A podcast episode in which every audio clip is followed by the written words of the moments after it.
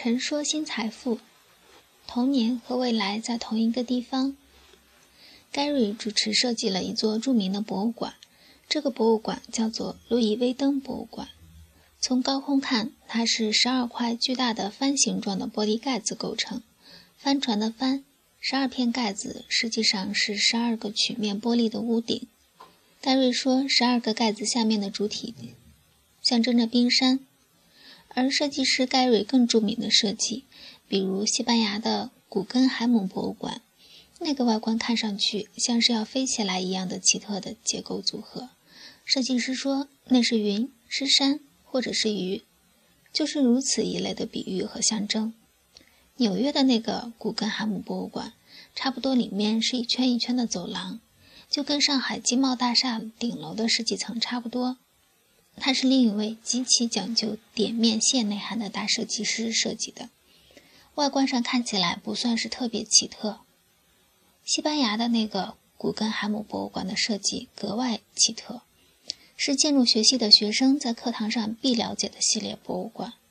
看了它，再看 Harry 的其他外形结构扭曲的代表作，你也不会觉得巴黎郊外这个路易威登博物馆有什么奇怪了。建筑课堂上，老师们不太会细致关注盖瑞的成长经历。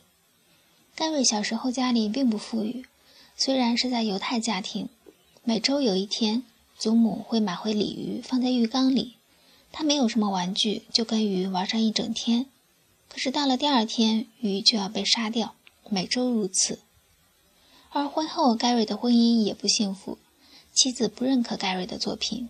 盖瑞还去看过心理咨询师，咨询师告诉他：“反正你已经不能够更糟了，你就放开去干吧。”于是后来有了很多扭动的、飞起来一样的所谓结构主义建筑设计作品。跟这个故事比较远的，还有著名作家余华的代表作《兄弟》里面的李光头。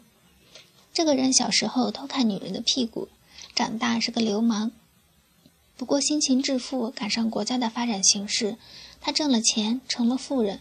他的愿望是登上太空，即使上太空，也是为了从太空偷看人间怎样生活。做个比较，盖瑞的设计作品，作品处处有鱼的影子，不管他认可的还是不认可的。李光头的一生都在做偷窥的事情，哪怕到了太空看地球，也像个屁股。得到一个词：天赋。天赋予的才华和理想，天赋予的灵光和机遇。如果你不知道现在做什么，不知道未来要做什么，你能不能想起来小时候有什么记忆，有什么喜怒哀乐，至今还偶尔会荡在你的生活中？或许你没有你的才华，你的未来。文章来自微信布衣春秋，感谢倾听，下次再会。